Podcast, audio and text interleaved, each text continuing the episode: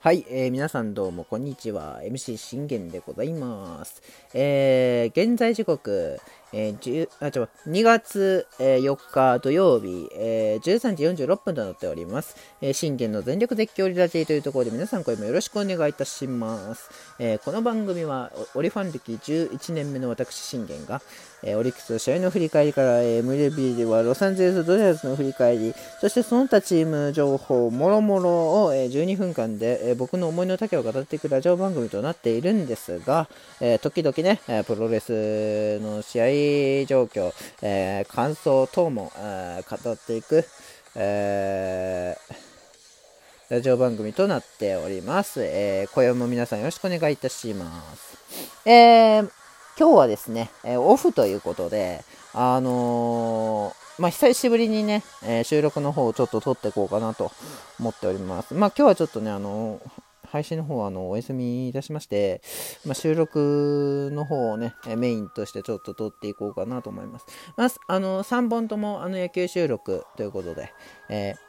ー、いきたいと思います。よろしくお願いします。えもしかしたら夜に、えー、1本、あのー、プロレス関係で、前のね、あの新日本対、えー、のあの対抗戦の感想収録も、え、語ろうかなと思っておりますが、まあ、それはちょっと時間がどうかわかんないんで、まあ、あの、そこはわからないんですが、ま、まあ、とりあえずはね、えー、メインの3収録、野球3収録をね、えー、この昼中に撮っていければなと思っております。よっと。はい。ということで、えー、まあ、まず今回なんですが、あ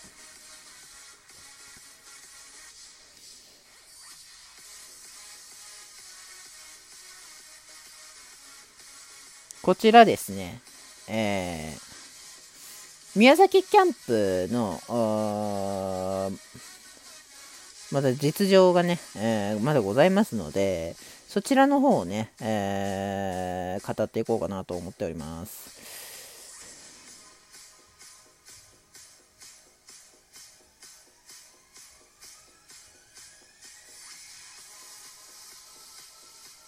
結構ね、いろいろあの、あるんですが、まあ、あのー、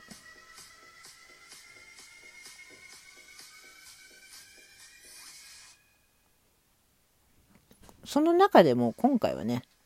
えー、そうだな。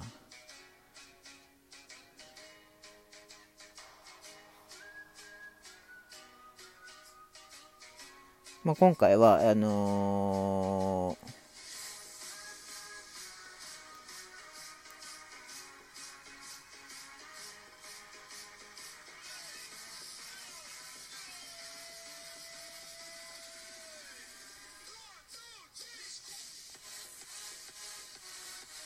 今回はちょっと違う感じでいこうかなと。え、思っております。で、その、え、第1弾を飾るのが、え、こちらですね。え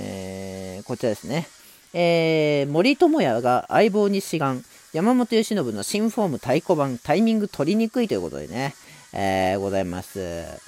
いやー、こう、なんて言うんでしょうね。あのー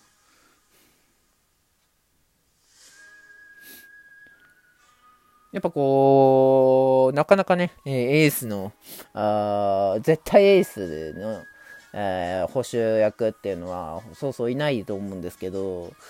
まあそうなってくると、まあ若月がね、あの今、あの頭としては思い浮かぶと思うんですが、まあここで、あのー、ね、森友哉、ね、新加入のこう、ね、今まで我が檻が苦しんできた、えー、森友君が、えー、慶喜にの相棒に志願したっていうことはままあこれもあの新たな道としてはあのねえー、良かったんじゃないかなと思っております。それではちょっと読んでいきましょう。えー、西部から FA 加入したオリックス森友哉捕手が2日、宮崎キャンプで山本由伸投手の、えー、ブルペン投手の捕手役に志願した強力バッテリーが2日目で早くも実現した同時に10人が投げられる巨大なブルペンこの日は、えー、吉信、宇田川君、えー、宮城君の WBC トリオが揃って投げる注目の一日だった。保守陣は3人の誰と組むか相談。森は若月らと話し合い、受けさせてほしいとエースの相手に立候補した。ぜひ取りたいなと、え救援で取ったことがあるけどすごいなと思いました。強かったです。めちゃくちゃ良かった。救援で4度一緒になっているが、同じユニフォームではもちろん初めて。WBC 公式級のため、えー、1球ごとに球筋などの確認を求めてくる右腕に丁寧に応じた。終了後にも会話。濃密な時間を過ごした。えー、注目されている山、えー、吉信の新フォームにも太鼓判をした、えー、1日の自主練習でのブルペンに続いて35球すべて左足を上げないクイック投法だった、えー、打者はタイミングを取りづらそうだなと感じました去年までも、えタイミングを変えたりしてきて嫌やったんで まあそれ以前に一つ一つの球がすごくいいので楽しみですねと公式戦本番のリードをイメージしたとございますえー、まあ、その、なんて言うんでしょうね。え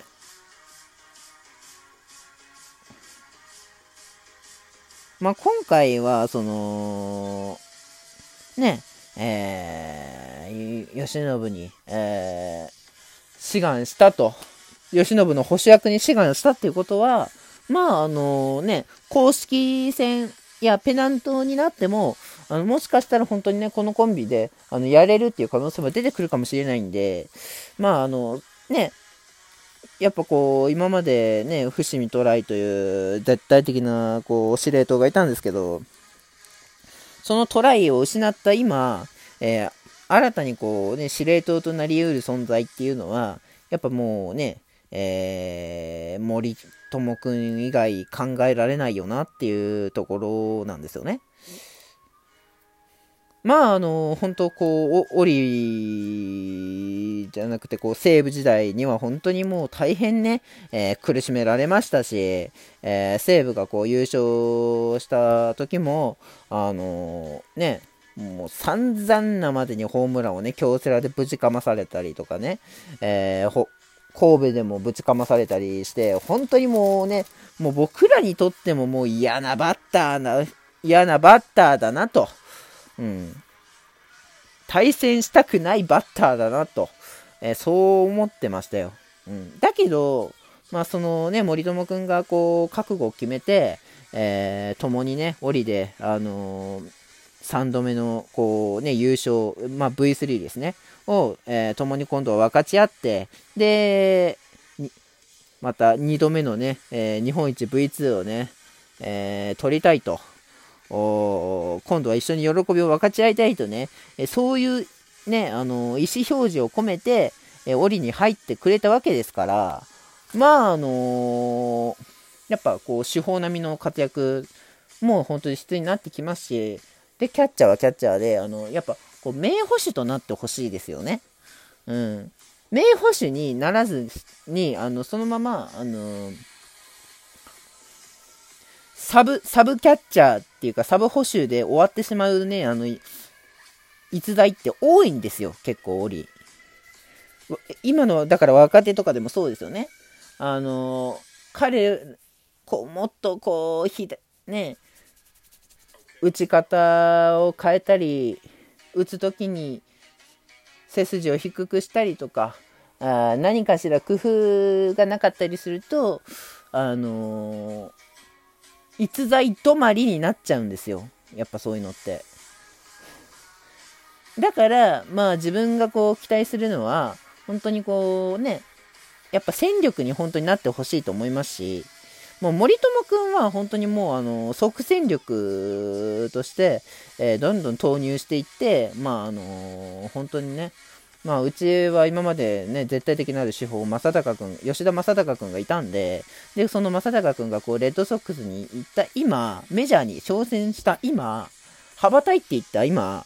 手法になり得る男は2人しかいないんですよ。うん。まあ、紅林君もそうですよね。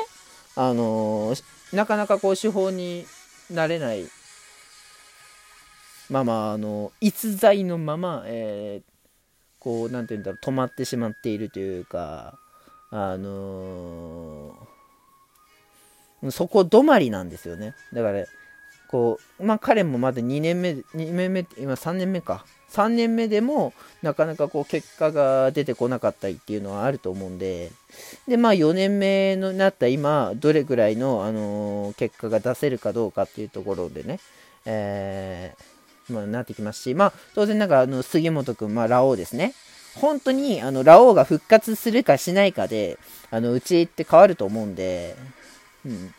ほんで、あとまあ、去年は良かったから、またね、今年もあの、中川君には期待したいと僕は思ってますから、うん。ね、去年は本当交流戦上昇男だけではなく、もうあのね、シーズン最後まで活躍してくれたんでね、そしてもう日本一にも貢献してくれたわけじゃないですか。だからすごいあの、彼には今年も期待したいなっていう思いでいっぱいなのでね。だからこう、森友くんも、あの、今までのその経験を、今回すべて、えー、オリの、えー、まあもうオリがね、V3、そして、えー、日本一 V2 をね、えー、達成するためにも、えー、共に分かち合うために、えー、しっかりとこう貢献してほしいなっていう気持ちが、えー、ございます。ということでね、えー、今回はまあ、まあ、第1回目ではないんですけど、まあ、最初の1本目は、まあ、宮崎キャンプのことについて話しました。まあ、あのー、まあ、2本目、3本目もちょっと宮崎キャンプのことになるんですけど、まあ、ちょっとね、当分宮崎キャンプのことについてお送りしていこうかなと思っております。まあ、もうすぐね、あの、紅白戦がございますので、もう僕も非常に紅白戦は楽しみにしておりますのでね、えー、ぜひ成長をね、えー、見せてほしいなと、えー、思っております。森友くん、本当に期待してるんでね、えー、ぜひ頑張ってください。ということで、今回はこれで終わります。バイバイ。